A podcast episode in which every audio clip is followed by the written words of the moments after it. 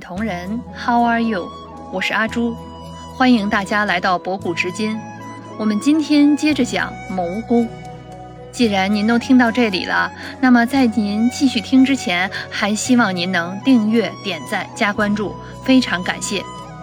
今天我们要讲的是认识失败跟懂得认输。《孙子兵法》的原文中写道：“故善用兵者。”屈人之兵而非战也，拔人之城而非攻也，毁人之国而非久也。必全争于天下，故兵不顿而利可全，此谋攻之法也。孙子在讲谋攻，就是指谋权。我们前面讲过很多篇里都提到过，孙子讲求的是谋权。讲的是自己不损失，敌方的资源也不破坏。可现代生活中啊，我们往往会先想到利，再想到代价。遇到机会，不先想到风险危害，而是觉得这是机会，先想到利，最后失败就会抱怨社会、抱怨合伙人等等。其实，在孙子的思想里，做任何事情之前啊，首先都要考虑风险。其二是要考虑代价，最后才考虑利益。就好像说，我们遇到一个机会，首先先考虑到了利益，于是开心的就放手去干了。在过程中会遇到困难，遇到诱惑，诱惑伴随着焦虑着我们，我们没有准备，没有提前考虑到风险，越是这样越会焦虑。人在焦虑的时候就容易犯错。而且会犯大错。举个现在时下流行的自媒体的例子吧，我有个同事，他的爱好啊就是跑步。今年四五月份，北京疫情很严重的时候，大家都居家办公，这样啊，他也有了更多的时间锻炼身体。他每天跑步，然后啊都会拍几张照片，有自拍的，有周围风景的，发在小某书里，再配几段简单的文字。说说当天的心情，跑步的状态。起初的目的呀，就是一个跑步打卡。五月份这一个月，他坚持每天打卡，忽然一下子就涨了很多粉。这时候啊，就有商家找到他了，代言运动鞋、运动衣，后来又发展到运动手表、耳机等等。除了这些呀，还有额外的广告收入。怎么样？听上去很不错吧？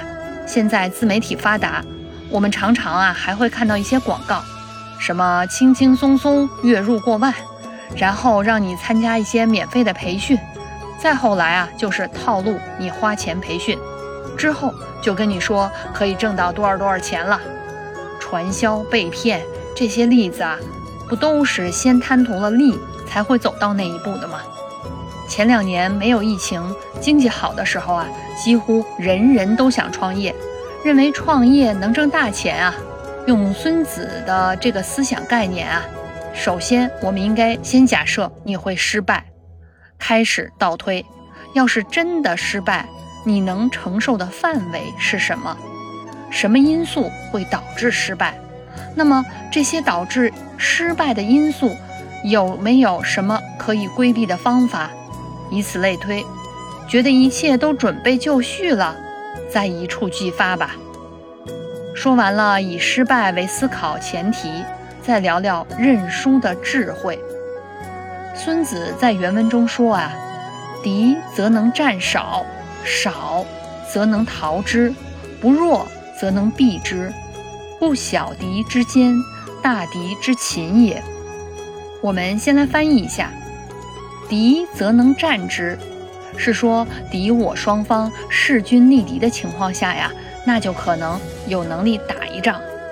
少则逃之，这个很好理解，就是说如果我们比敌方兵力少，那么就想办法逃之夭夭吧。后来几句则是精髓了，不弱则避之，故小敌之坚，大敌之擒也。如果我们没有敌人强，那就不要以卵击石，坚守在那里啊，等着敌人来擒拿吗？所以这里的重点是要懂得认输。我们人性的特点啊，都是要赢，但现实很可能是要输的。我们要学会认输。举个自己的例子吧，今天下午我在刚写完“学会认输”这几个字的文案的时候啊，接到了我老板的电话。说到我这个老板啊，他也是刚升职到这个职位没多久。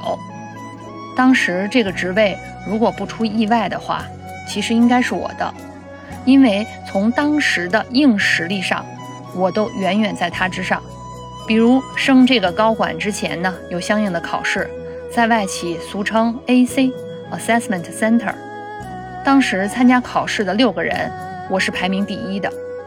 在说到升高管前有很多铺垫的工作，我相信任何一个公司都是一样的，升职一名高管是一个长期观察的过程，绝不可能因为短短的二三十分钟的面试就决定升谁。我之前的状况啊，就是各种铺垫，比如给我评选优秀领导人啦，年底考核的时候提名需要升职啦，总之各种细节。注定都是我，可是就在最后那一刻，真正要决定这个职位的时候，出了意外。其实到现在我也不清楚真正的原因是什么，但我自己的猜测应该八九不离十。这些其实已经并不重要了，重要的是，最不可能升职的那个人上去了，而且还成了我的老板。说心里话，我能服气吗？每每想起这件事儿啊。我就心有不甘，可是我只能认输，因为只有两条路：要么我把我老板干掉，自己上去；要么我自己走人。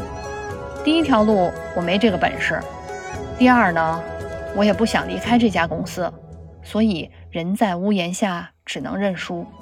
既然他是我的老板，从最起码的职业道德上，我是需要尊重他，并且配合他的工作的。这一年的时间里，我认为我做的不错，身边的人都说我对他这个老板很不错。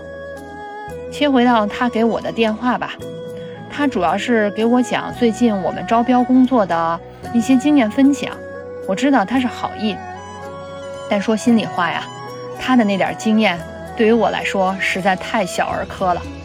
我早在五年前都已经轻车熟路，比他现在这个经验还要丰富。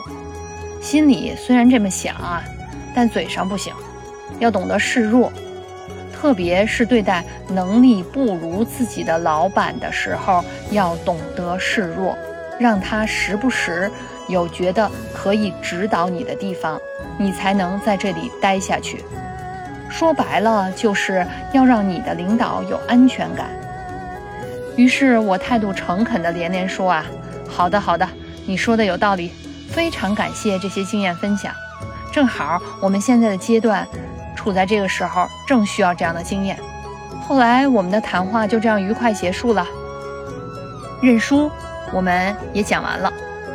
好了，今天的博古知今谋篇，先认识失败跟懂得认输，我们就讲到这里了。感谢您收听《博古知今》，期待与您下次相约。